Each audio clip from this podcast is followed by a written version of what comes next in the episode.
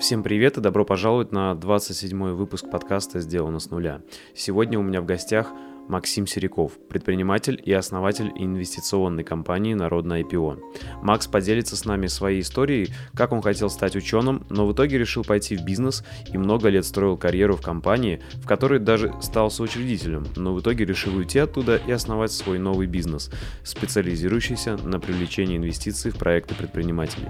Мы обсудим, кому нужны инвестиции, а кому нет, какие есть виды инвестиций и как с ними работает разумный инвестор. Есть такая штука, как инвестиционный треугольник, треугольник, то есть э, у тебя в фундаменте этого треугольника, ну, треуг, треугольник поставленный на там, прямоугольник. Прямоугольник это твои там ликвидные активы, заначки, и так далее, и так далее. На какие бизнес-показатели инвестор смотрит в первую очередь? Коль, еще раз. Угу. Люди любят греть руки у горящего костра. С нуля разводить спичкой, как бы разожжешь ты, не разожжешь, а вдруг ветер mm-hmm. подует и спичка, блин, потухнет. Как выстраивать мотивацию сотрудников? Нужно объяснить разницу людям между получать и зарабатывать. Из моего опыта средний срок жизни мотивации, ну, не больше двух-трех месяцев, потом ее нужно менять, подкручивать. Э, нужно рассказывать, доносить людям, что не может быть такого, ну, мы все в одной лодке. Сотрудники, руководители, собственники, ну, на самом деле. Не может быть э, такого, что вот с одной, род, с одной стороны лодки все хорошо, как бы там танцуют, пируют и так далее, а с другой стороны мы там в воде по горло. И принципы, которыми руководствуется Максим в бизнесе. Нормальный живой бизнес, он изначально очень такой, знаешь, поджарый. Э, первое, задавайте себе там, всегда перед тем, как потратить рубль, задавайте себе вопросы. Э, зачем мы тратим его? Угу. Когда он нам вернется? И в каком объеме этот рубль к нам вернется? И если твердых ответов на эти вопросы нет, то не тратьте рубль. Где бы вы ни были, устраивайтесь поудобнее и наслаждайтесь подкастом. Приятного просмотра и прослушивания. Макс, мы с тобой познакомились э, давно. 11 год. Короче, да, когда, когда мы, э, можно сказать, вы одни из первых клиентов были нашей веб-студии. Мы сначала вам делали персональному решению, где ты работал. Мы делали э, сначала лендосы, потом сайт долго, и в итоге мы стали у вас типа IT-аутсорса, пока вы свой IT-отдел не сделали. Да, да. А, Верстали. Короче, я помню, я помню и лендинги по грузчикам, и по снегу, и Франшиз. по франшизам. Короче, все, во всем этом мы участвовали. Как айтишники, естественно. А, слушай, расскажи, какое у тебя э, образование и был ли у тебя опыт работы до персонального решения? Вообще, Слушай, ну суть такая, я э, закончил школу, угу. потом пошел, решил стать ученым на год. А в какой отрасли ученым? Ну, физика, физика, угу. физический факультет. У меня отец тоже ученый, физик. И как-то вот э, хотел поступить в физтех, в МФТИ, если знаешь такое. Угу. Э, не добрал одного балла. Хотел там на факультет энергетики попасть. Набрал 19 баллов, проходной был 20, э, и пришлось поступить. Ну, как бы у меня был второй приоритет, это СПБГУ, физический факультет. Ну, пошел там, отучился. Вот, как-то так. А по поводу работы, э, денег э, всегда не хватало в студенчестве, mm-hmm. поэтому что-то всегда грузили, таскали, копали, пилили. То есть это была работа не головой? Да вначале-то, конечно, нет. Угу. Слушай, а почему решил, ну, все-таки между бизнесом и наукой выбрал бизнес?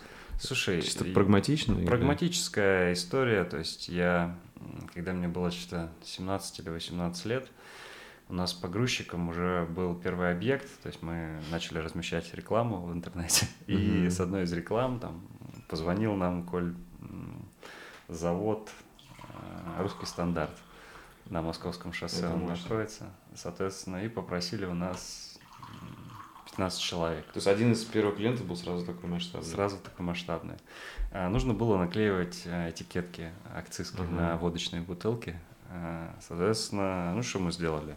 Мы весь наш студенческий городок обклеили рекламой о том, что требуются грузчики, люди и все такое прочее. А вы вместе с Дэном в студенческом городке жили, да? Или как ну, я постоянно там жил, а Денис ага. набегами, так сказать. Ага. Соответственно, ну вот обклеили вот это вот все. И начали звонить там студенты каких-то, мы их там выводили через там, УМИДа, там, ну, тоже, тоже нашли людей. Угу. В общем, и однажды ко мне пришла на работу, собственно, кандидат филологических наук она готова была за 50 рублей в час наклеивать водочные на, на бутылки эти самые этикетки. И это и... для тебя был знак, что типа надо не в науку идти? А, а мне было в тот момент 17, и я зарабатывал в день там тысячу-полторы и считал себя королем мира.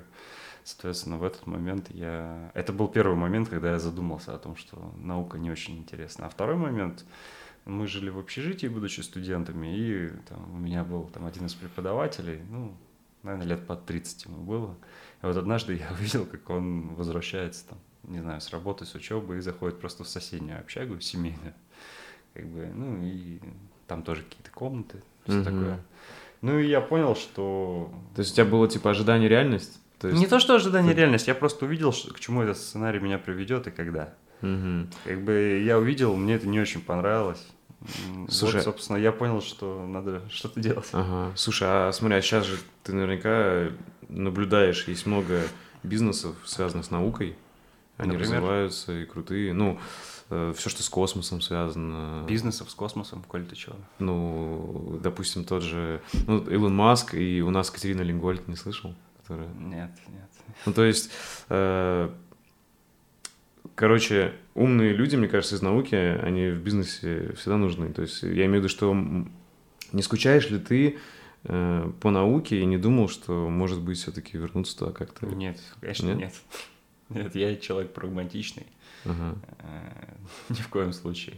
В российский бизнес, связанный с наукой, ну, наверное, с китайцами там. Ну, наверное, есть какие-то сферы, может быть, может быть, я просто не, это у меня не в фокусе, я угу. просто такого не видел. Но каждый ученый это минус баланс, каждый дополнительный продажник это плюс баланс. Вот Понял. в это я верю сейчас. Понял. Э, то, смотри, то есть ты считаешь ученые нужны, но это люди, которые жертвуют, да? Да, ну, Получается, ну, понимаешь, Николай, в чем дело? Вот теоретической науки нету в стране, есть э, практическая. Угу. То есть я верю в то, что если какой-то бизнес, какая-то компания сталкивается с какой-то бизнес-задачей, то в рамках этой бизнес-задачи иногда очень супер рентабельно создать свой там IT-отдел, научный отдел. И это можно наблюдать. Ну, в рамках бизнеса. В рамках бизнесов, угу. то есть, да, в производственных вещах, в технологических вещах такое есть. Но это, просто одна, одна из частей организационной структуры. Вот этот вот такой небольшой городок ученых. Угу. Иногда там нужно что-то патентовать, иногда нужно какую-то технологию создавать, иногда нужно какие-то эксперименты ставить. То есть, ну, все в рамках здравого смысла. Понял. В общем, с но, но просто наукой как... ты точно завязал, даже сейчас да, не читаешь, да, да. тебе вообще не интересно. Вообще как любителю. Да? Вообще не интересно. Понял, окей. Э, и за Илоном Маском не следишь? Нет, конечно. Нет? Окей. Я не дорос еще до него. Окей. А, смотри, в персональном решении получ... ну, получается первая такая серьезная вещь, где ты вкладывался и, и, ну, и временем, и силами, и всем. Как бизнес это было персональное решение, правильно? Ну, да, До этого да. было что-то несерьезное. Ну, все, такое, да? да, да. Окей. И смотри, получается, ты персональном решении самооснования с 2007 года был? Ну, начинали да? мы с Денисом, потом разошлись, потом в 2010 году я вернулся туда. А, то есть ты уходил, да? Да. И с 2010 до, там, грубо говоря, 2018 мы да. это строили. И в 2014 ты еще партнером стал? 13 или 14 ага. что-то такое. Смотри, а ты уходил, то есть можешь рассказать вот свою, то есть э, версии, как бы, как создавалось персональное решение э, Дениса их дофига в интернете, гуглишь, и статей много, Денис рассказывает. Интересно, твоя версия, то есть э, как ты себя видишь вообще ты с самого начала, считаешь, был как бы основателем, потом просто сделал перерыв и вернулся? Или не, э, это понятно, реально было все Дениса, и ты просто это проект, приходил, это, уходил? Это, это проект Денчика, ага. персональное решение, вот именно грузчиковая компания. Э, и это полностью его заслуга. Угу. Соответственно, э, у меня такая активная фаза началась где-то году в 2012, когда пришла в голову сделать франшизу. Вот этот проект, ну да, вот я его реализовал. Угу, ну, в принципе, сейчас это основной фокус компании, именно франчайзинг. Понял. Грубо говоря, короче, ты, ты помог ей вывести на другой уровень. С ну, грузчиков на франшизу. Да, да. Окей. А куда ты уходил, ты говоришь, в 2007 ой, 2010 Нет, с 7 по 10 да. я своими делами занимался. Не бизнес, это просто работа? Ну, была? и бизнес, и работа всякая там была, да. Понял. Ну, ничего интересного, что ну, рассказать? Ну, такое.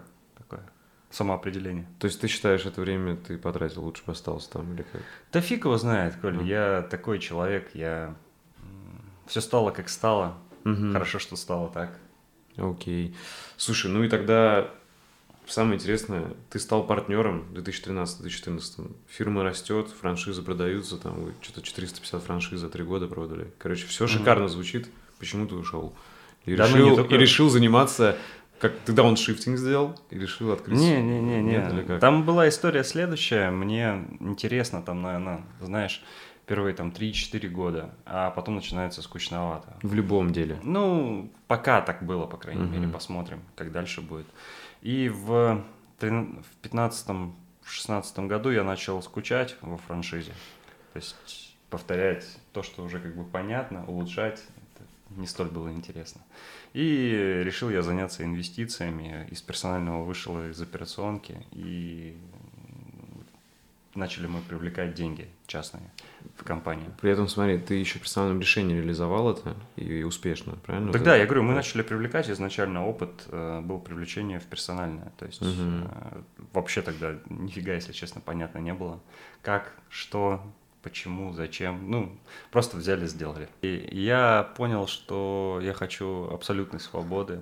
Угу. Я хочу, что называется, органического предпринимательства. Где ты один партнер или как? Ну, у меня сейчас в народном IPO есть партнер, но мне хотелось полностью самому и решения принимать, и ответственность за них нести.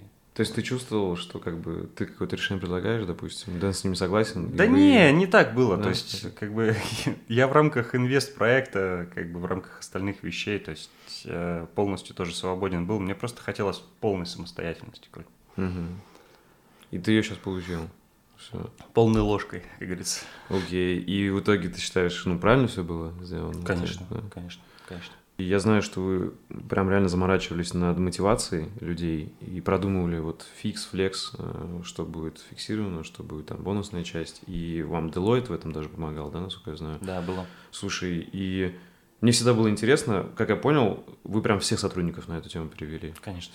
И э, вот мне самому просто как предпринимателю интересно, как привести маркетологов, продавцов, даже менеджеров проектов понятно. А вот как, допустим, те же самых айтишников? Вот как вы их закрепляли по каким-то э, фиксированным и флекс частям? Смотри, э, вот э, с чего всегда разработку системы мотивации начинаю, я начинаю ее с цели должности, с продукта должности.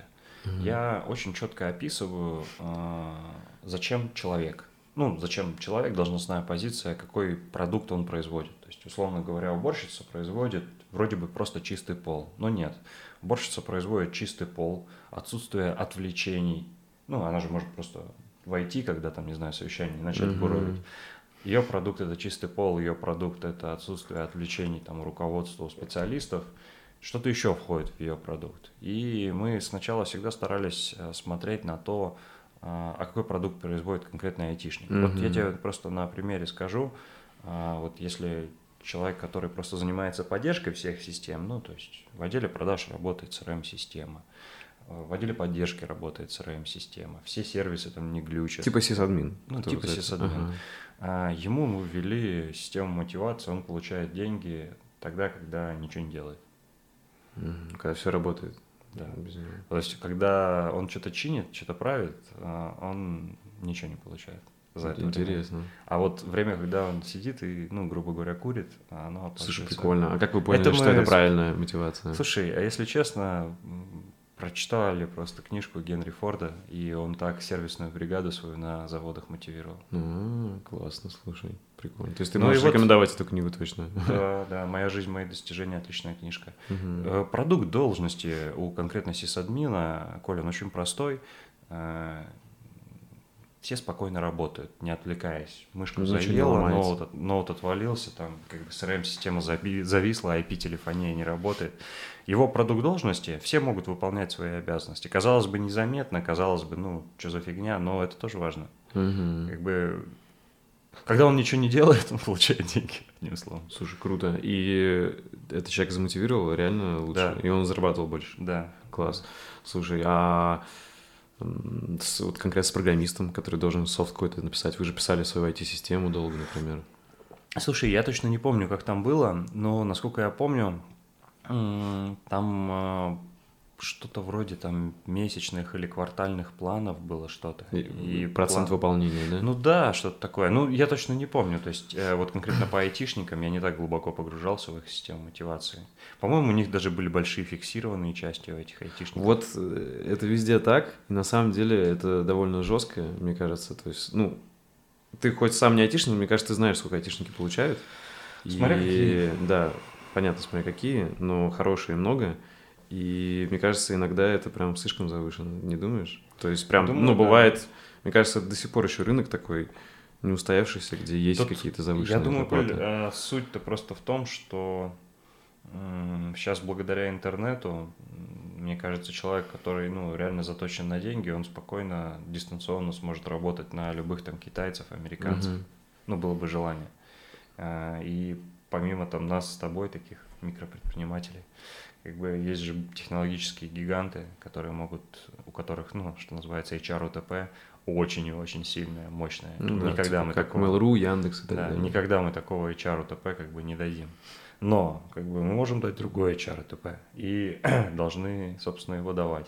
Да, как раз что типа там у них как золотая клетка, все есть, но они там постоянно в офисе не могут никуда отойти и так далее. Слушай, ну, может, да. и могут отойти, но все Слушай, равно да, это жестко. Я, я, понимаешь, вот просто таким ребятам, таким предпринимателям, у кого в основе лежат айтишные компетенции, им гораздо проще. То есть э, я вот когда читал книгу «Код Дурова», как он переманивал людей из айтишных компаний, ну, либо вообще не переманивал. Ну, просто он говорил о том, что там-то винтик, а здесь мы творим, создаем, mm-hmm. и все такое проще. Ну да.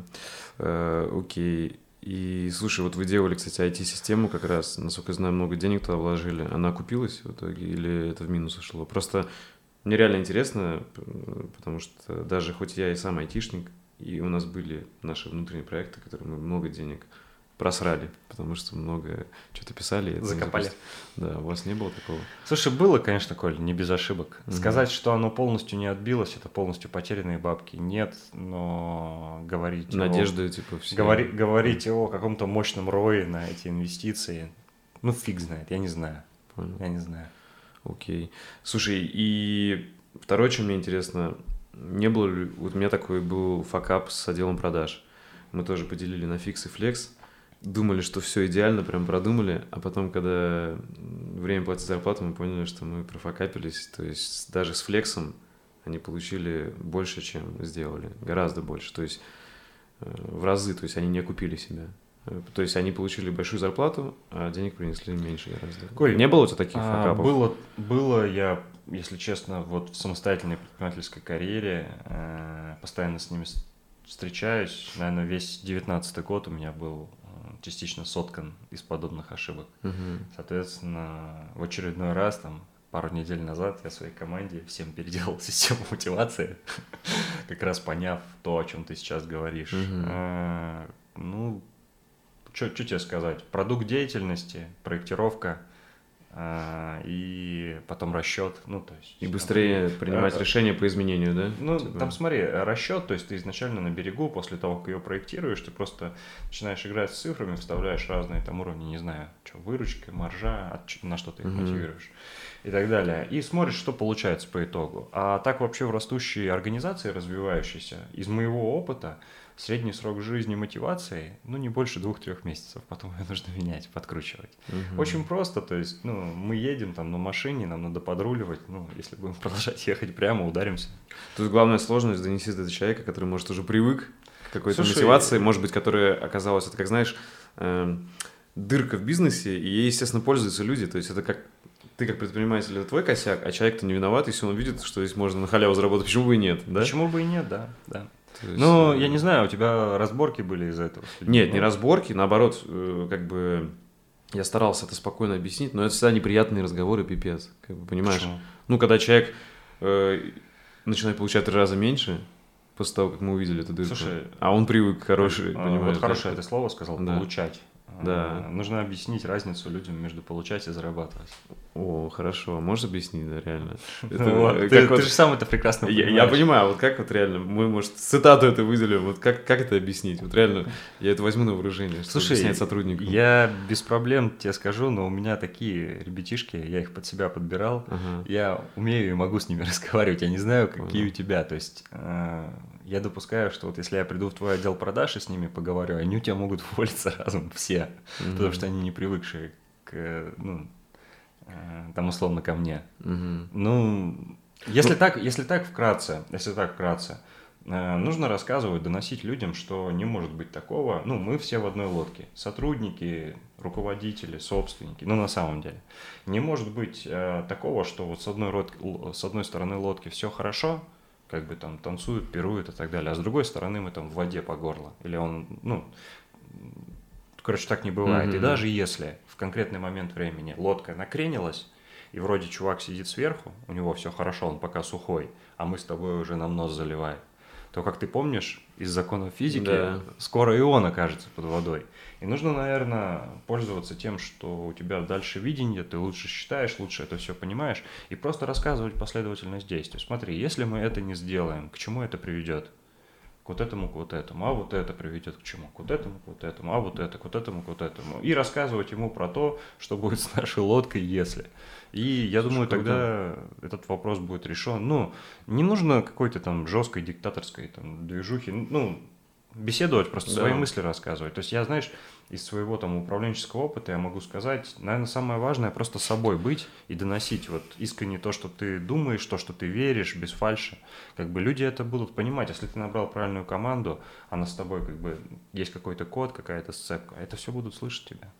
Просто, просто, просто сам рассказывай открыто свои Слушай, мысли. это ты классно сказал, мне очень понравилось. Кстати, небольшой тогда такой шажок назад, ты, ты привел пример, связанный с физикой. Тебе все равно ну, бэкграунд физики помогает в бизнесе как-то вообще и в жизни?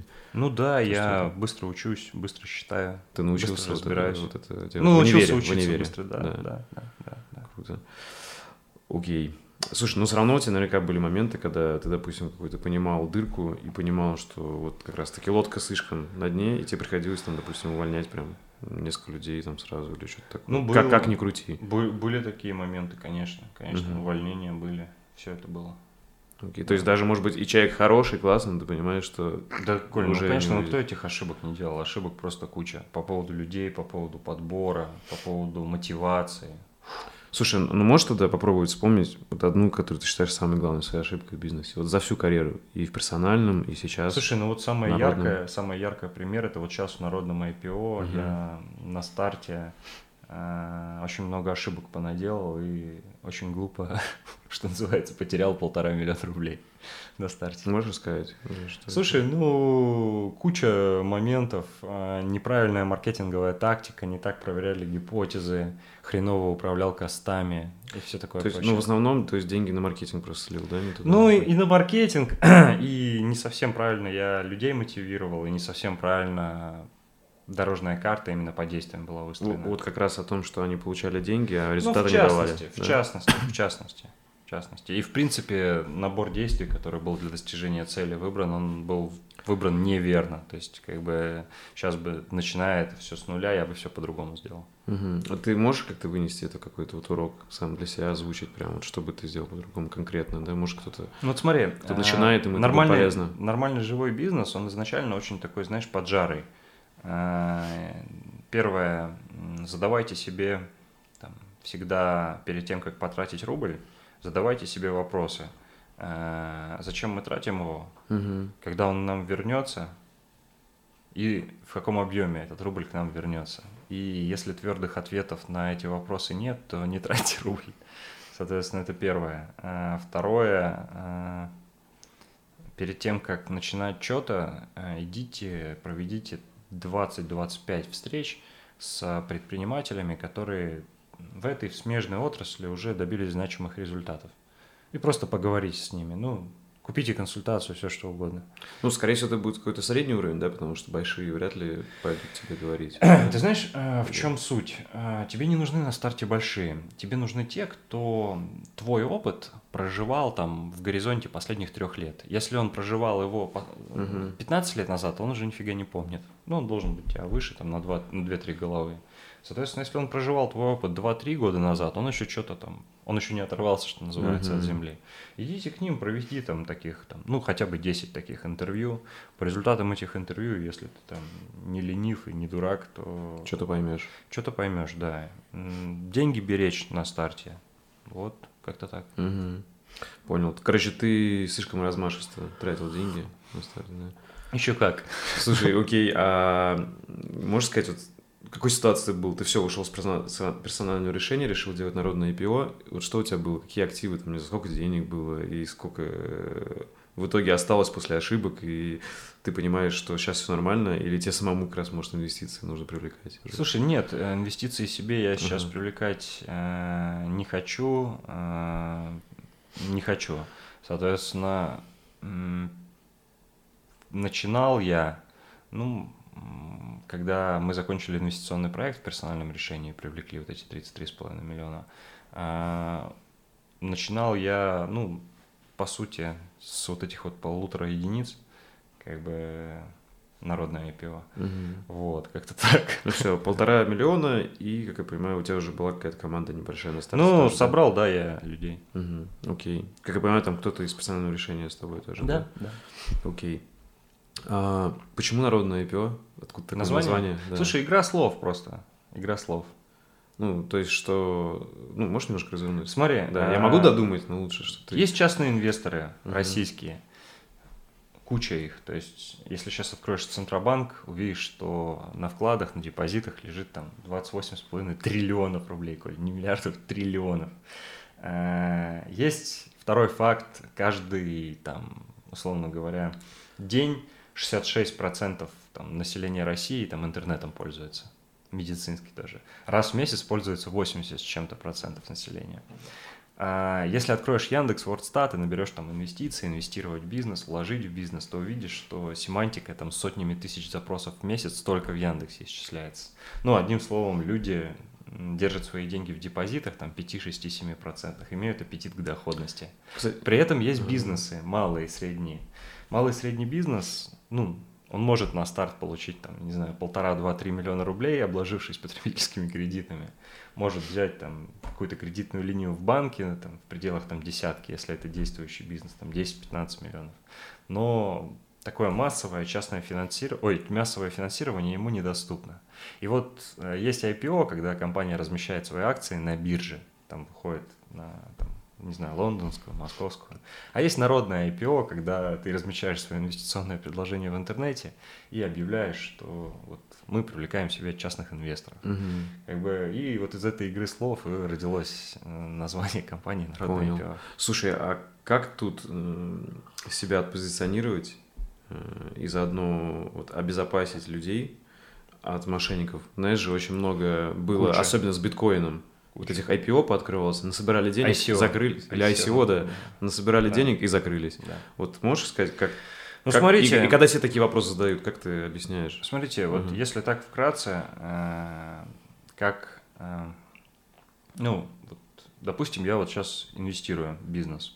Э, инструкция для всех, кто хочет куда-то уложить деньги, э, Значит, во-первых, как делают большинство? Большинство запрашивают зачем-то налоговую отчетность, бухгалтерскую отчетность, еще какую-то как бы историю. Ну, это неправильно, потому что налоговая, бухгалтерская отчетность, она не отражает действительной картины, которая происходит в бизнесе.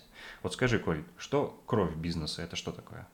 Кровь бизнеса? Денежный поток. Денежный поток. Cash flow. Cash flow, абсолютно правильно. Он есть входящий, он есть mm-hmm. исходящий. Соответственно, для того, чтобы оценить бизнес на инвестпригодность, на самом деле нужно сделать следующее. Нужно просто анализировать эту кровь. То есть мы приезжаем в офис, там, не знаю, вот хотим мы вложиться в тебя, mm-hmm. допустим, инвестировать, привлечь тебе инвестиции. Соответственно, мы с тобой приезжаем, мы открываем твой расчетный счет банк клиент. Мы смотрим просто твои проводки за последние полгода. Все входящие проводки, все исходящие. Если у вас часть народу платит на карты, ты открываешь доступ к картам, мы это просто угу. начинаем анализировать. И просто вносить это в свою собственную табличку, параллельно сравнивая с твоей управленческой отчетностью. И вот так вот мы сидим пару дней. Потом мы идем в твой отдел маркетинга. По сути, это аудиторская работа, как те же Аудиторы, самые Deloitte или нет? Аудиторы не так работают. Они, говорю, они бухгалтерскую отчетность ага. что-то такое. А вот я тебе про, ну, угу. про реально как бы, вот как бы я делал, угу. как бы я делал. После этого я бы шел в отдел маркетинга и с твоими людьми говорил, что у вас с трекшн-картой, сколько гипотез проверили за последнюю неделю, какие каналы сходятся, откуда трафик – угу. сколько трафика, какие конверсии, где как, что планируется, какие бюджеты, какие расходы, с людьми вы поговорили, а какая мотивация у вас, как, как фонд заработной платы выстроен. После этого я пошел в твой отдел продаж и также бы его просканил. Что угу. с CRM-системой, что со статусами, какие воронки, как ведется база возражений, все цифры, все дополнительные документы. Тут потом я пошел к твоим продуктовикам и также бы их просканил. Ну и по результатам у меня была бы картина реально, что из себя представляет Понял. И, соответственно, и в моих интересах везде тебе эту информацию дать, потому что я хочу привлечь инвестиции. То есть, ну, я имею в виду, тут не будет возражений, типа, ой, а я тут не буду ничего показывать. Смотри, Николай, вот, ага. э, как правило, ну, так называемого скама, кидалова лохотрона на рынке привлечения инвестиций на самом деле хватает.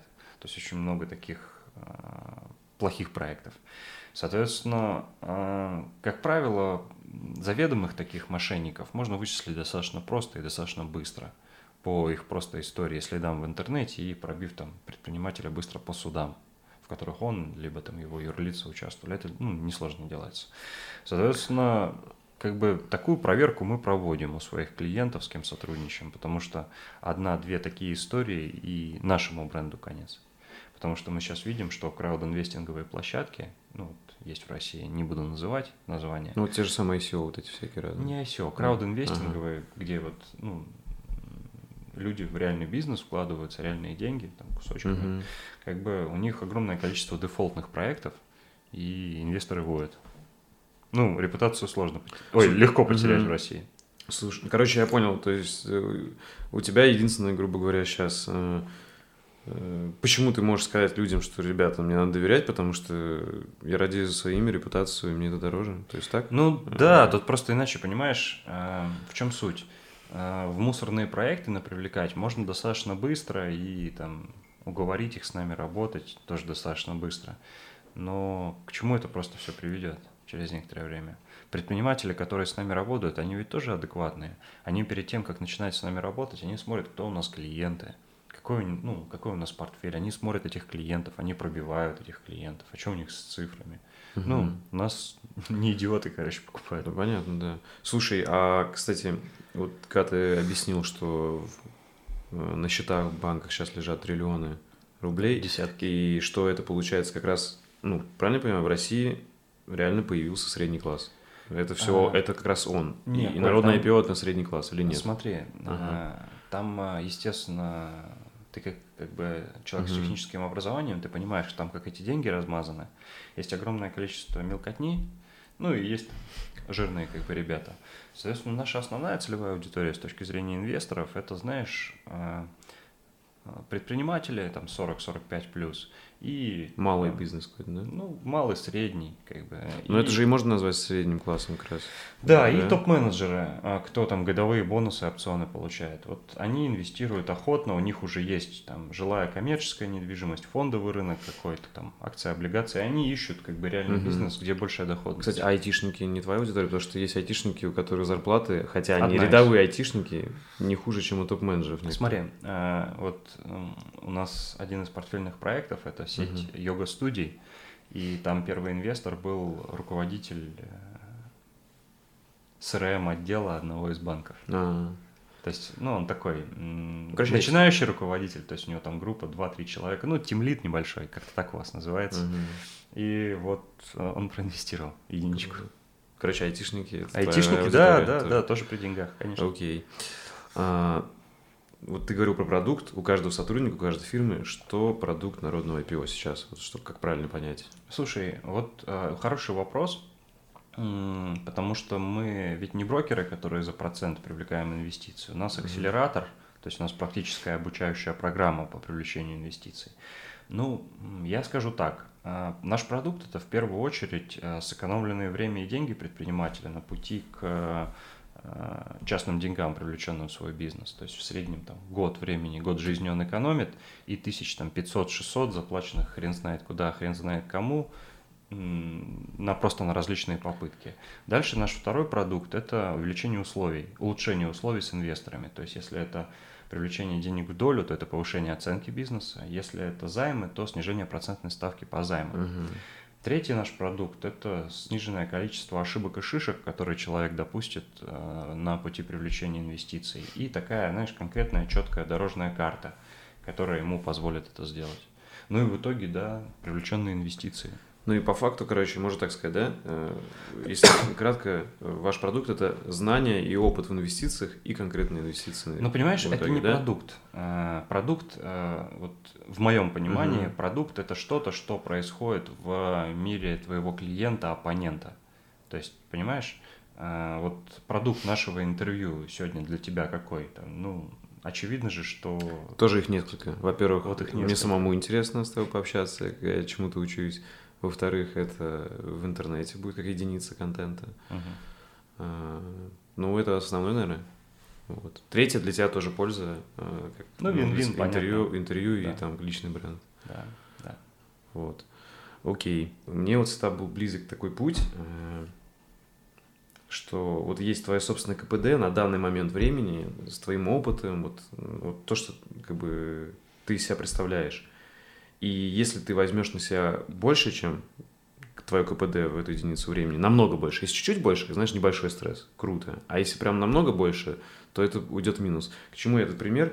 Что, смотри, если я сейчас, к примеру, мое КПД там миллион рублей, э, вот я сам могу сгенерить, а мне сейчас привлечь, не знаю, там, э, миллиард рублей, то я просто не вывезу со своим опытом такой миллиард Вполне и возможно. все просру, понимаешь, да? Да. И вот с этой точки зрения то есть на данный момент мы вот развиваемся самостоятельно, вообще не привлекали инвестиции уже, получается, восьмой год, если слово блогом взять. И, естественно, я думаю иногда об инвестициях. И, короче, вопрос такой, я думаю, что если мы даже привлечем много денег, что это изменит? То есть, может быть, мы реально КПД нашей команды на том уровне, на котором мы есть, и если мы просто привлечем в разы больше денег, мы их просрем. А если э, мы все-таки начнем зарабатывать больше, и мы поймем, что все, вот наш уровень на новый мы вышли, то мы тогда сможем такие же примерно разъемы денег, ну, объемы денег привлечь и не просрать их уже. То есть, понимаешь вопрос, да, что типа это реально ну, стандартная вещь, ни у одного у меня такие мысли, наверное. Что думаешь об этом? Я думаю... То есть, типа, кому Коль... нужны инвестиции, а кому Я нет? думаю, Коль, э, ага. что инвестиции нужны тогда, когда есть четкое понимание, э, для чего они. Угу. Смотри, а, инвестиции никогда не являются целью. Вот представь, что мы сейчас с тобой открыли там, решили с тобой, не знаю, выбор поехать. С чем мы начнем? Ну, мы там машину там заправим, понятно, но мы откроем там телефон и включим Яндекс Навигатор. Наша цель там Выборг, там, не знаю, центральный рынок, морожки мы сегодня там с тобой. Uh-huh, uh-huh. Как скольки? К трем часам хотим морожки поесть. Там, кстати, Клюквы. вкусно много чего всяких. Да, вот мы сегодня с тобой ставим целью наесться ягод в Выборге. Uh-huh. Через три часа мы должны быть там. Соответственно, начинаем мы с навигатора э, с прокладки маршрута. Заметь, у нас есть четкая твердая причина, нафига нам Выборг, ягод поесть. У нас есть маршрут, как мы туда пойдем. А дальше под этот маршрут уже есть средства. Поехали сейчас на, не знаю, на Газпром нефть, машину заправим. Так вот с инвестициями то же самое. Вот, условно говоря, есть э, у нас такой пример. Есть у нас э, поставщик там магнита Ашана Вайлберис э, торгует косметикой. Угу. Вот у него текущая выручка годовая порядка 100 миллионов рублей. Э, в чем прикол бизнеса? То есть как, как работает денежная машинка? А, ритейлеры готовы принимать товар ну, в больших объемах, но есть одно но, они платят со срочкой платежа 6, 7, 8 месяцев. При этом наценки могут быть и 100%, и 120, и 150. То есть, грубо говоря, в машинку загрузил рубль, и она через 8 месяцев выплюнула 2,5 рубля. Логично. Сейчас текущая выручка сотка годовая. Угу. Соответственно, он хочет увеличить выручку. Ну, то есть, условно, хочет выброк за ягодами угу. до такого-то показателя. Для этого ему нужно в оборот влить дополнительных денег, как бы, чтобы элементарно больше тюбиков этих э, в магнит у него как бы уезжало. Соответственно, и вот для такого рода просчитанности как бы проектов, проработанности и четкого осознания, зачем, как они будут истрачены. И вот от, связь от того, угу. на что они будут истрачены, и того, что мы с тобой в Выборге с ягодами окажемся и наедимся этих ягод.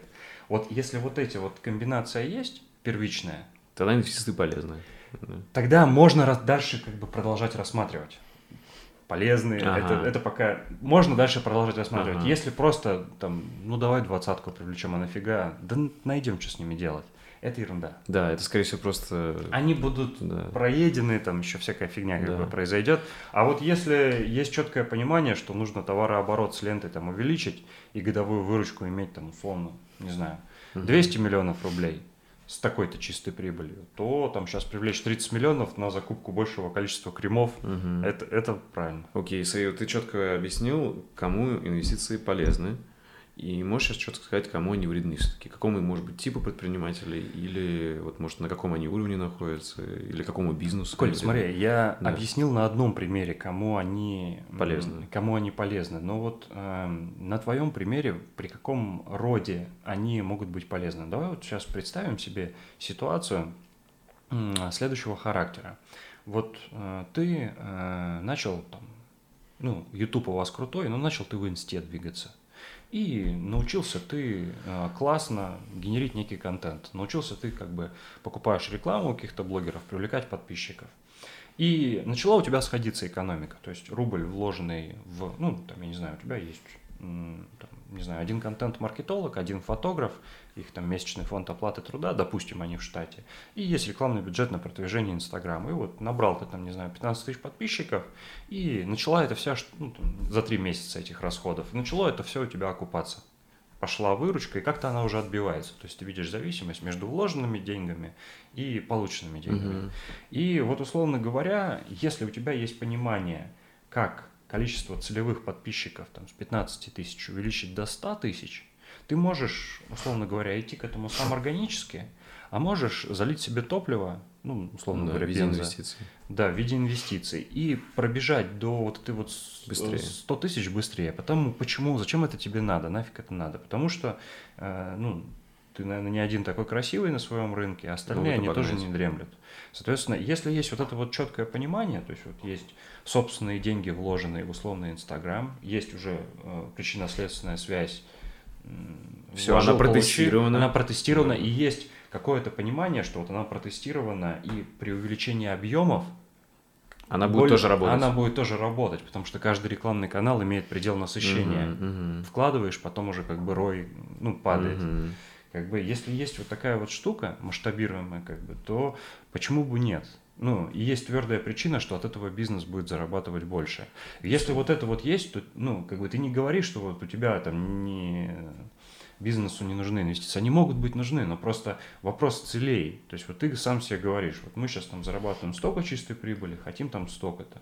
Для этого нам нужно вот это, вот это. Все, понял, ты четко все объяснил, реально, когда, в каких случаях они полезны, и, как я понимаю, по факту это, это просто инструмент, который может быть полезен в любом бизнесе, и также может быть вреден в любом и бизнесе, вреден. если ты херово... вреден. Ну смотри, Тогда вот... все зависит все-таки от предпринимателя, как он этим инструментом управляет. Да, и от цели, то есть мы с тобой изначально должны договориться, мы выбор все-таки. Да. Или... Тогда смотри, как считаешь, при каких целях и каким все-таки предпринимателям это может быть вредно. Вот ты показал четко, когда это полезно, я реально понял. А вот какие, Колян, вот, смотри, когда это может быть а, вот Если у нас с тобой не сходится экономика нахрен, ну, то есть вот мы там, не знаю, 100 тысяч вложили, но нифига не заработали, угу. ничего не понимаем.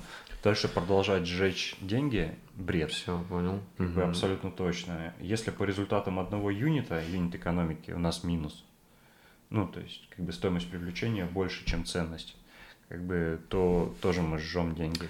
Смотри, а если вот такие, знаешь, вещи еще не протестированные, типа, ага, хотим открыть новый продукт, у нас на него нет денег, и мы надеемся, что с инвестициями он выстрелит. Ты знаешь, Коль, я верю... 50-50 сюда, да? Не, я верю в то, что вот минимально жизнеспособный продукт да. всегда можно сделать из а, там, условного гаража и на собственные средства. То есть, как бы Задача предпринимателя собрать ту команду с набором компетенций, которой хватит для того, чтобы сделать первичный продукт и проверить спрос. Если у него этого не получается, то это нахрен не предприниматель. Все, и не надо инвестиции привлекать. Нет, но он может привлечь, у него даже может получиться, если у него там навыки убеждений какие-то есть, но с высокой степенью вероятности они спалятся. Бизнес да. должен быть под жаром, и человек должен ну, не на чужие бабки рисковать, а на свои. Окей. Ну и тогда как раз э, тут логично объяснить, на какие факторы смотрят инвесторы. Я понимаю, как раз на человека в первую очередь, на предпринимателя. Смотри, а, Коль, прожжет есть... он или не прожжет? Смотри, есть такая вещь э, фундаментальная, э, на которой смотрят инвесторы. Их две на самом деле. Первое – это так называемые инвестиционные конкурентные преимущества. То есть, э, вот смотри, задай себе вопрос – инвестор, на самом деле, это такой же покупатель, как и любой другой. У него вариантов вложить деньги вокруг него сотни, тысячи разных предложений. Ты должен твердо ответить на вопрос, почему нужно инвестировать в меня, а не в недвижку, жилую, коммерческую, не в фондовый рынок, не в другие частные бизнесы, которых тоже дофига mm-hmm. на рынке. Почему ты конкретно? Дальше. Ты инвестору декларируешь некий финансовый план, некие цели бизнеса. Куда это все придет? Ну, потому что инвесторы всегда приходят на выручку, угу. как бы, как известно. Соответственно, ты должен ответить на второй вопрос, почему у тебя получится, да, у меня есть еще, Коля, почему да, у тебя да, получится эти цели реализовать, Николай? Вот тот финансовый план, который угу. ты показываешь, сфига ли он сработает? Ответ на этот вопрос. И третий вопрос, ответ. И тут смотри, это все равно просто будет как бы убеждение, ты не сможешь Нет, доказать я сейчас, на 100%. Я, я сейчас, я сейчас да? буду объяснять. Я, здесь, конкрет, ага. здесь конкретная методология. И третий ответ на вопрос, как бы, почему получится, почему у вас, за счет чего вам получилось добиться текущих результатов за счет чего вы сейчас на плаву угу. держитесь.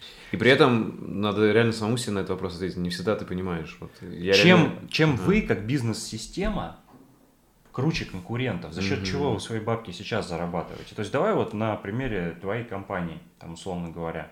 Вот ты со стороны, мне интересно твое мнение. Да, да, смотри, у вас есть однозначно инвестиционные конкурентные преимущества. То есть своих инвесторов вы получите. Как бы какие? Первое, что мне нравится, то, что у вас нет жесткой зависимости от а, маркетингового бюджета. Вам, у вас он там не миллионы в месяц, как у большинства других mm-hmm. онлайн-школ, которые там ну да. Яндекс Директ мой лучший друг. Угу. Как бы э, можно сказать, что у вас бизнес строится не на бюджете, а на накоплении некого ядра собственного информационного, контентного, подписочного, репутационного. Это мне нравится, и это однозначно инвестиционное конкурентное преимущество. Это ваше конкурентное преимущество перед другими бизнесами, как бизнес-система. Можно сказать, это, грубо говоря, репутация, которую мы 8 лет строили, и вот это Нет, конкурентное я бы сформулировал да, так, а что маркетинговый бюджет стремится к нулю. Ага. Понял. Вот именно на трафик, на продвижение. Понятно, mm-hmm. что у вас есть расходы на контент, на людей, которые это все делают, и так далее, и так далее. Но вот это вот Второе, что мне нравится, это, это то, что вы продаете с помощью своей репутации. Это значит, что как бы она для вас имеет значимый актив, и при прочих равных инвестору стоит рассмотреть вас. Как бы понятно. Что дальше? А, я не знаю, какая у вас динамика. Растете хотя бы на 50% в год? А, смотри, вот сейчас последний год у нас был факап, что мы выросли по обороту, но по выручке Давай не по выросли, выручке. потому что мы, вот я говорю, хреновые многие решения хреновые приняли про... и потратили, и потратили деньги на некоторые эксперименты. Я понял. Вот. Я понял. Короче, мы сами инвестировали своих денег и потратили их. Ну, можно же валовую, Но это был опыт, валовую конечно. выручку, валовую чистую прибыль рассматривать до инвестиций, куда бы то ни было. Нет, все равно выросло. Динамика есть у вас? Ну, Динамика сколько? Плюс 20, плюс 30 процентов растете? Примерно так. Нет, на самом деле плюс 20, да. Плюс 20. 20 так. Ну, это тоже какой-никакой, это все-таки рост. Как бы можно сказать, что рост, как бы, ну, некий есть, как минимум он выше инфляции. Окей, а, следующее, чтобы я отметил в вашем случае, там, очередное конкурентное преимущество, оно, наверное, надо на самом деле анализировать надо на самом деле более... Ну, самое главное ты, наверное, назвал. Ну, да, ну на первый взгляд надо да, анализировать. Да. То есть а, то, что вы кучу времени и бабок в компанию вложили, инвесторы это тоже любят. Они смотрят, ну, они задают себе вопрос, я к столу приношу деньги, а что оппонент-предприниматель приносит? То, что у вас куча времени сюда влито и куча денег своих собственных. То, то есть учитыв... это, это учитывается тоже... даже не то время, которое мы будем вливать, а то, что уже влито? Конечно, конечно, да? конечно. Коль, еще раз. Угу. Люди любят греть руки у горящего костра. С нуля разводить спичкой. Блин, крутые аналогии ты прям сегодня... Э, мне надо их запомнить, очень крутые. С нуля разводить спичкой, как бы разожжешь ты, не разожжешь, а вдруг ветер uh подует и спичка, блин, потухнет.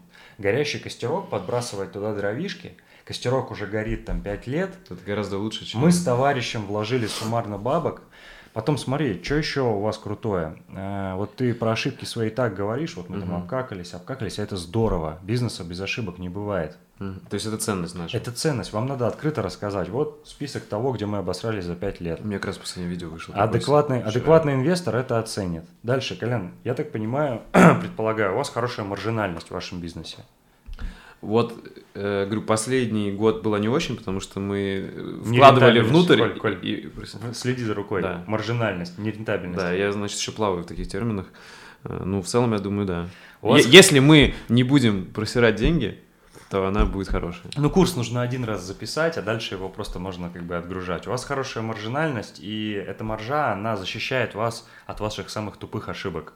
Ошибки будут у всех, но одно дело, понимаешь, заниматься ритейлом – условный магнит танцует на трехпроцентной итоговой рентабельности, mm-hmm. чуть-чуть ты там накосячил, все, не все так. кранты. И у вас там, условно говоря, продали курс за 15 тысяч, как бы валовая маржа там 13 тысяч с него. Mm-hmm. Да, мы эти 13 тысяч в какую-то фигню вложили, но валовая маржа вас все равно защищает, понимаешь, mm-hmm. от этого. Как бы вот это вот однозначно инвестиционное конкурентное преимущество. Дальше. У вас такая должна вещь появиться для инвесторов, как прямые и косвенные гарантии. То есть большинство предпринимателей, они под гарантиями имеют там залог, личное поручительство там, и все такое прочее. Но у инвесторов в голове другой вопрос. Почему, Коля, твой бизнес не закроется завтра, и я не потеряю свои бабки, которые в тебя вложил?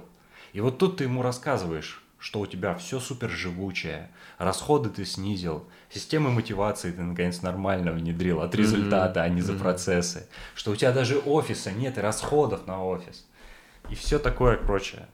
Все Понял. доказательства живучести твоей компании, понимаешь? Правильно понимаю, если э, предприниматель пытается пинать дохлую кобылу, и может он в чем-то ленится, думает, а, просто привлечу денег – Э, как бы со стороны и рискну не своими, а чужими, то, скорее всего, это уже какая-то ошибка у него в голове, и Плохой ни к чему кейс. хорошему это не приведет. кейс, Правильно, да? да? То да, есть он, да. он сразу должен понимать, что без этого четкого плана, что это все окупится, вообще Деньги нет... будут потеряны. Да, и это просто будет вред как раз, да. и ему, и всем. Да. А, у вас УТП на сайте так оно гласит. Привлеките до 150 миллионов рублей частных инвестиций в бизнес за 120 дней с юридической гарантией результата акселератора народной ИПО. Какую конкретную юридическую гарантию вы даете? Слушай, в договоре пишем, что ага. если не будет финансового результата, э, стоимость программы возвращаем. Был хоть один такой случай, что пришлось вернуть? Мы в 2019 году в феврале начали, пока такого, что да? сошел с дистанции, нет. Все ну, я думаю, Э, рано или поздно это случится, разумеется, но вопрос в другом, что мы стараемся по вот этому пакету, на который есть юридическая гарантия, вот на него достаточно жесткий отбор. И как ты сам учишься новому, и вот ты сейчас э, вошел в онлайн-образование, все-таки, то есть, что все понимали, мы об этом мало затронули, но по сути у тебя онлайн-курсы. Ну, э, онлайн-школа, как бы, да. да онлайн-школа по тому, как привлекать инвестиции. Да. Как ты сам учишься новому? Может, тоже онлайн-курсы какие-то смотришь или читаешь книги? Да, вот классика, что? книжки, действительно, тренинги какие-то. То есть проходишь что-то? Да, иногда? да, да. Мне нравится концентрированная история такая у практика в конкретном вопросе. Идешь, угу. разбираешься, задаешь вопросы. Ну и плюс, как ты говорил, вот, что находишь там 10 спецов и идешь с ними, с ними общаешься. Такое, да, да. То есть это для тебя самое эффективное или что-то еще? Ну, комбинация этих всех штук, она тащит. Комбинация. Окей. Слушай, а онлайн-курсы какие-то покупал сам? Вот, не знаю, вот что проходил? Да? Вот что последнее, можешь сказать? Слушай, что тебе ну, реально помогло? Последнее, э, последнее, Ну, на Инстаграм э, ходил к э, блогерше к одной, у которой там 2 миллиона подписчиков, проходил mm-hmm. курс у нее. И как сейчас вот скоро помогает? Начали. Слушай, мы не начали еще деятельность инстаграмную, но сейчас начнем посмотрим. Типа ты все заинспектировал, сейчас ну, начнешь да, да. Куда сам инвестируешь? Слушай, э, я очень хорошо, ну как, э, вся моя работа связана с инвестициями в бизнес, и мы думаем делать со временем свой фонд. Как бы вокруг очень много вариантов, как доходность получать ну, с разумными рисками, там 40-45% угу. годовых. Очень много. То есть, ну, короче, ты хочешь инвестировать в бизнес, не во что другое. Ну, да? как бы начнем мы по-любому с бизнеса. Угу. А всякие классические депозиты, там, ну опционы. Как? Я про это не говорю, я это не рассматриваю, ну, я не определяю это как инструмент именно инвестиций.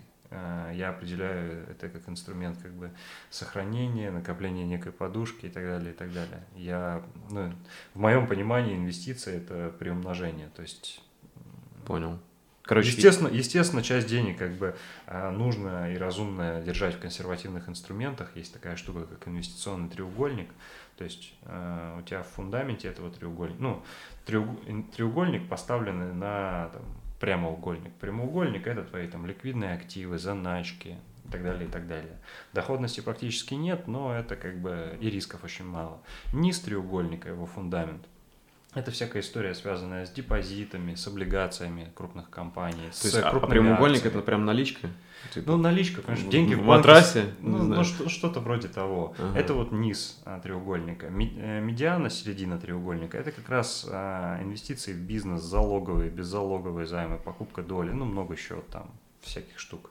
И верхушка треугольника – это активы там, с высокой возможной доходностью и высокими возможными рисками. Ну, вся, всякая жесть, типа там ICO, крипты и так далее, и так далее.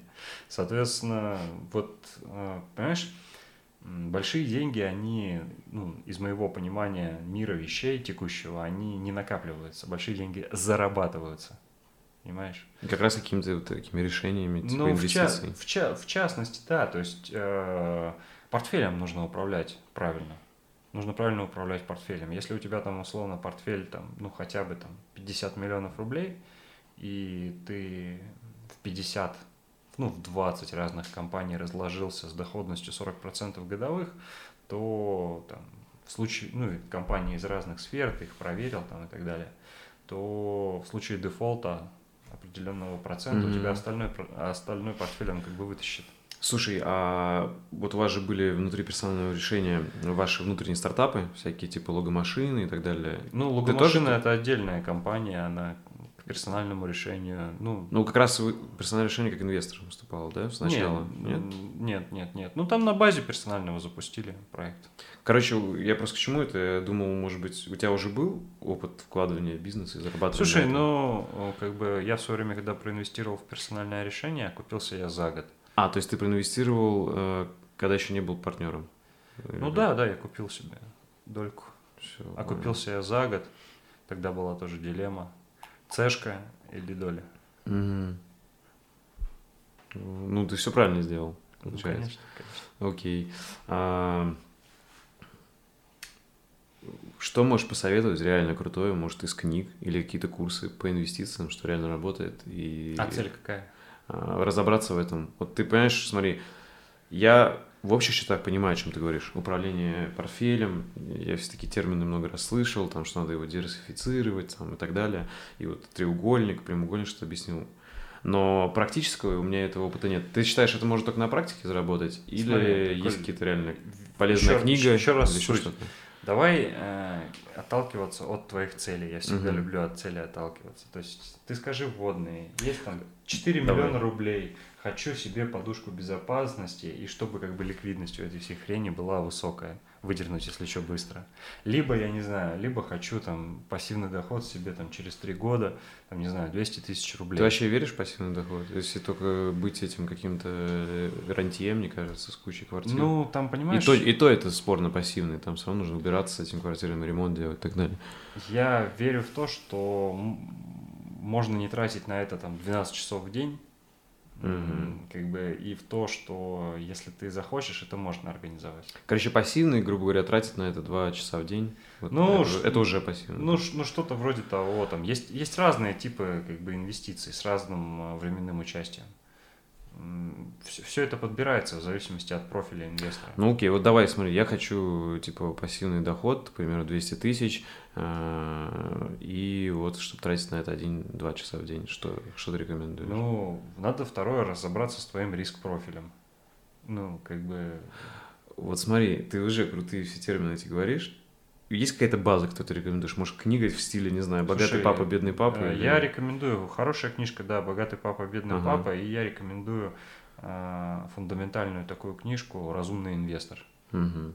Там, ну, найдешь ее, автор не важен. Да, да ну там, забыла фамилию, Бенджамин Грэм или Грэхэм. Ага.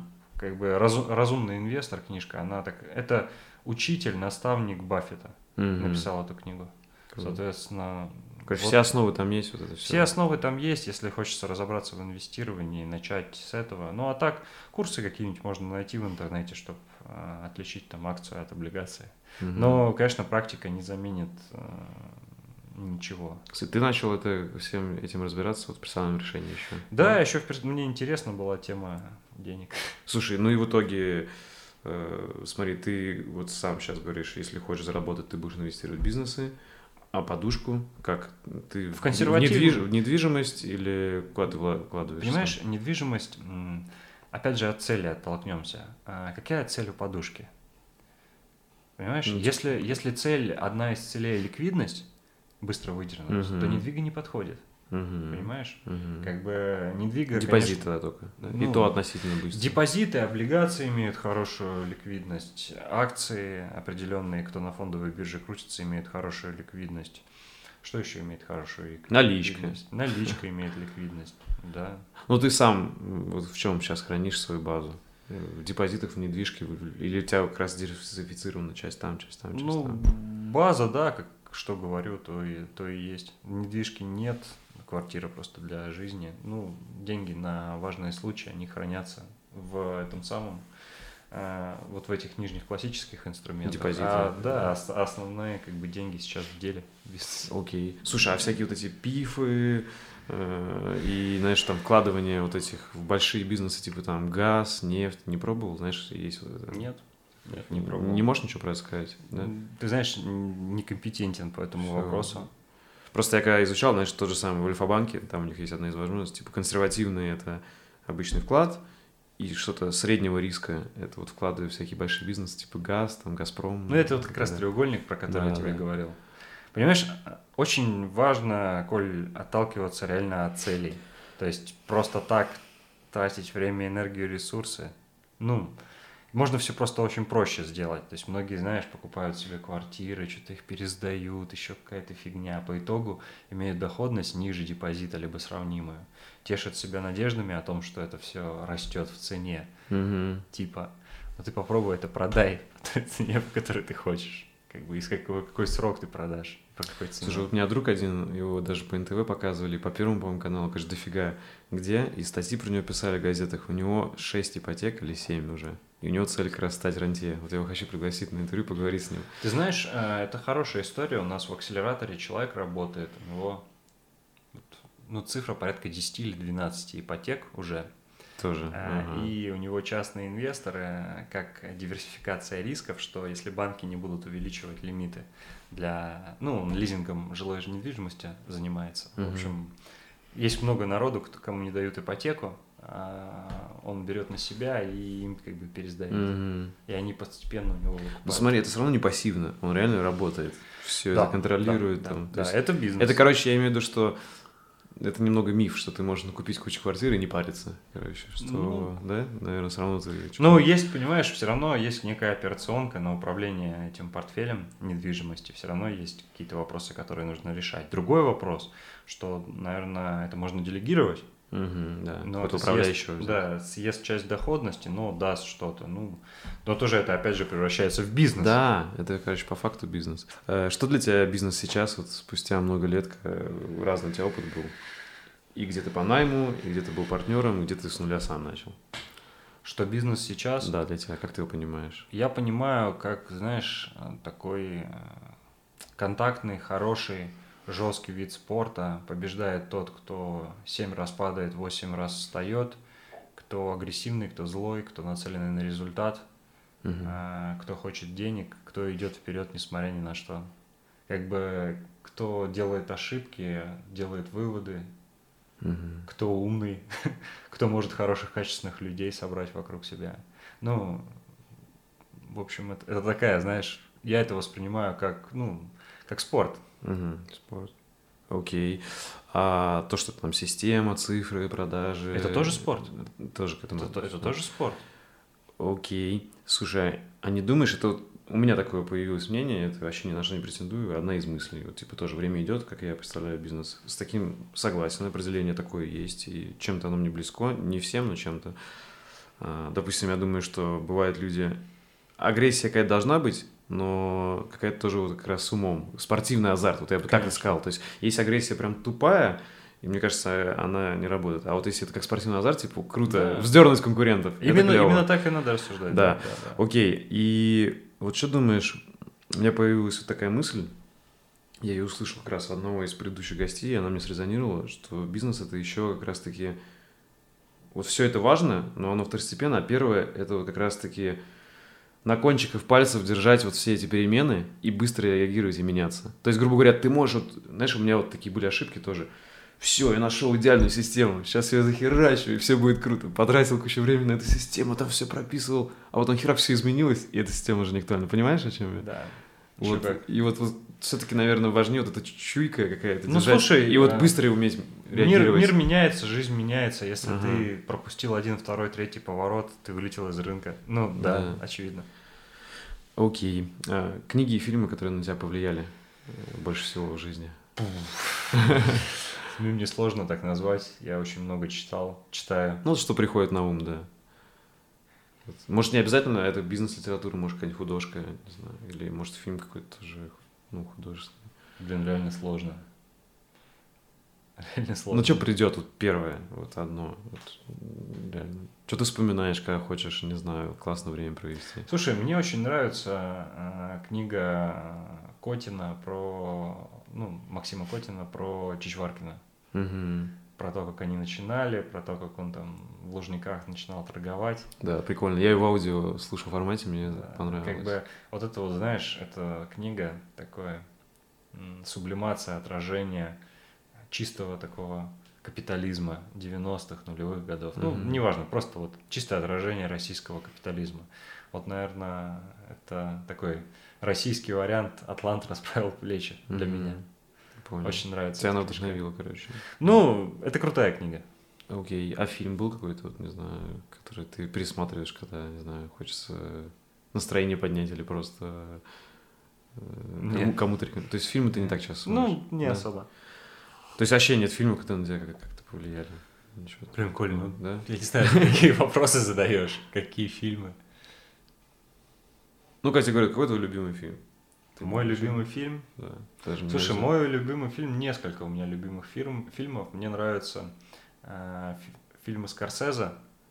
Э, мне нравятся... Типа «Славные парни». «Славные парни», все такое, как бы так далее. Про бандитов, короче. Ну, не то, что про бандитов, там, понимаешь, там характеры сильные у людей. Угу. Там они идут, что-то делают, что-то преодолевают. Короче, э, э, это тройка э, Скорсезе, Де Ниро и Джо Пеша, наверное, да? Ну, не Пеша, а Аль Пачино еще. Аль Пачино. Что чаще всего можно услышать в твоих наушниках или на колонках? Это музыка или, может, аудиокниги, подкасты какие-то конкретные? Может, слушаешь, подписан на кого-то? Может, может YouTube-каналы какие-то просто в фоновом режиме. Ты знаешь, смотрю нескольких российских э, адекватов, э, кто смотрю, читаю нескольких российских адекватов, кто мне близок по подходу. Марейнис, Максим Спиридонов. Э, в Телеграме их, наверное, читаю? Ну, в Телеграме Максим Ютуб какой-то ведет. Угу. Там, Интервью смотрю. Да. да, там иногда адекватные у него вещи. Ну, как иногда. А Черняка ну, украинского не знаешь? Ты знаешь, вот только купил его книжку недавно. Там, Ой, я даже не знал, назад. что у него книга. Что за книга у него, как называется? Ну, биография его там какая-то. Ага. Да. Книгу его недавно купил. Почитаем, посмотрим. Цифры хорошие. как бы вопросы задает качественные, мышление острое. Ну, то есть смотришь иногда его тоже? Интервью. Бывает, да, да, да. Он, он адекватен. Окей. А как, а, ты так прям сказал адекватно? То есть ты считаешь очень много неадекватов? Да. да. А кто, по-твоему, неадекват? Вот в YouTube или в интернете? В целом? Слушай, ну, во-первых, куча фриков каких-то, которые просто хайпят, привлекают внимание. Я ищу, ну, э, я не развлечение ищу, я ищу некое, ну, в соответствии со своей информационной диетой, я ищу некое дополнительное топливо, новый взгляд, расширение картины мира. Ну, наверное, там прыгать на сцене и вхлопать в ладоши, ну, наверное, это типа Тони Робинс. Не моя история. Окей, а как относишься к тому, кого называют инфо-цыганами, там, трансформаторы, БМ? От которых все время полярное мнение. Слушай... Либо очень круто, либо их ненавидят. По поводу бизнес-молодости я где-то 6 или 7 разных программ у них прошел, и у меня на самом деле уважение ребята вызывают, особенно Михаил. Как бы, я считаю его хорошим профессионалом и ну, цельным очень таким человеком. Я очень много у него учился и продолжаю учиться. Как бы продолжаю учиться. Mm-hmm. Ну, это точно адекватный, сильный человек, ничего плохого не могу сказать. Okay. И трансформаторы, насколько знаю, тоже уважаешь. Мы за кадром говорили, да?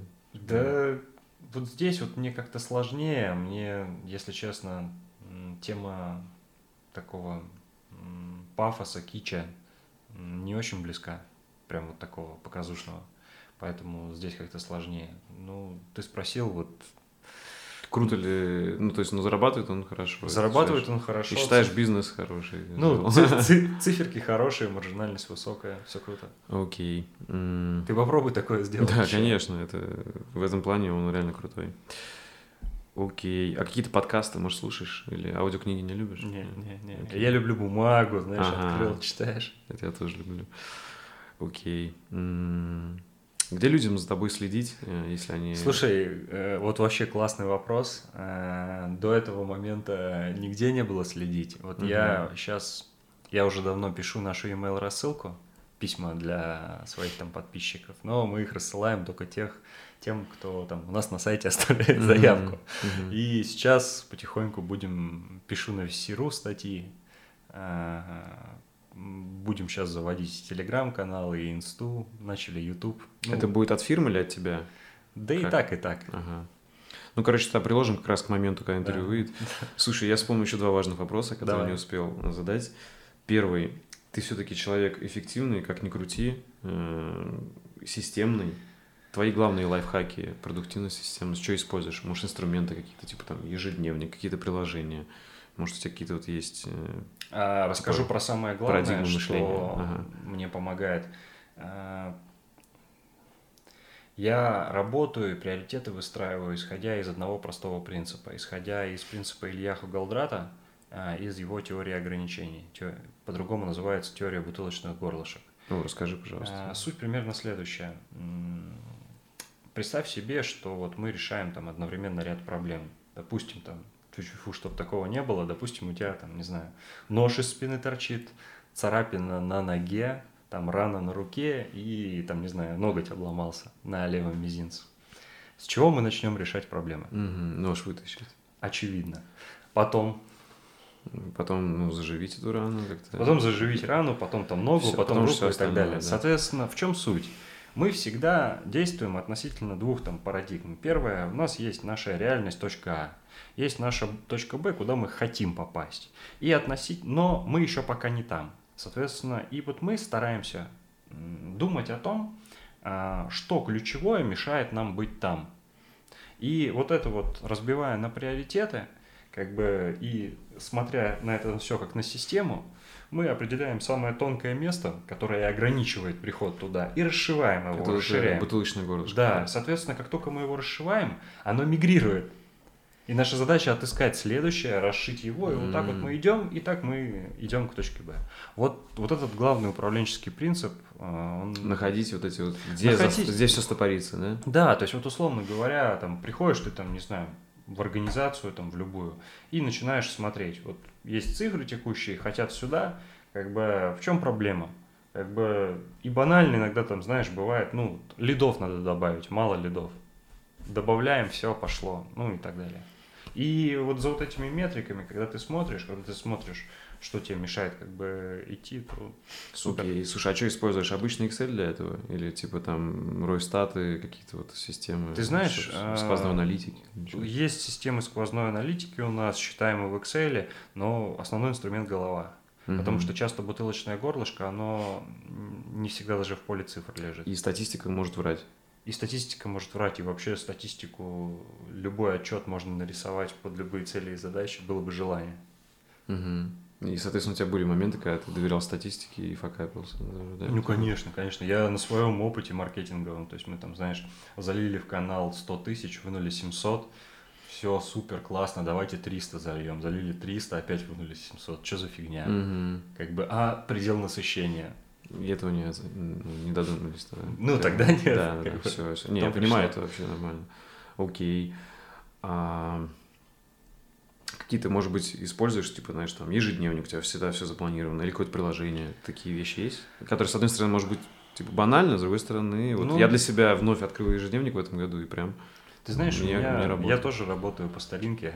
А, раньше у меня были всякие, ну, система управления задачами мы в компании ведем в Trello, а так, личная Trello у меня, плюс ежедневник, оперативка в течение. Бумажный просто. Да, да, бумажный. Мне нравится зачеркивать задачи. Да, это реально приятное ощущение. Тогда спасибо тебе, что пришел, что нашел время.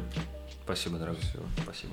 Спасибо за внимание. Если вам понравился выпуск, то, пожалуйста, поделитесь им с друзьями и оставьте отзыв в комментариях на YouTube или в любом удобном для вас подкаст-терминале. Это поможет продвижению проекта и даст возможность другим людям узнать истории моих гостей и вдохновиться, чтобы начать что-то стоящее в своей жизни с нуля. Чтобы не пропускать новые выпуски, нажмите колокольчик на YouTube-канале и подпишитесь на проект в удобной для вас площадке. Также вы можете поддержать подкаст, став моим патроном по ссылке patreon.com slash Чернобаев и получать полные версии этих подкастов, секретные выпуски и уникальный контент, а также участвовать в закрытых беседах и голосовать за темы и гостей, которых вы хотели бы увидеть в следующих выпусках. Всем спасибо и всего доброго.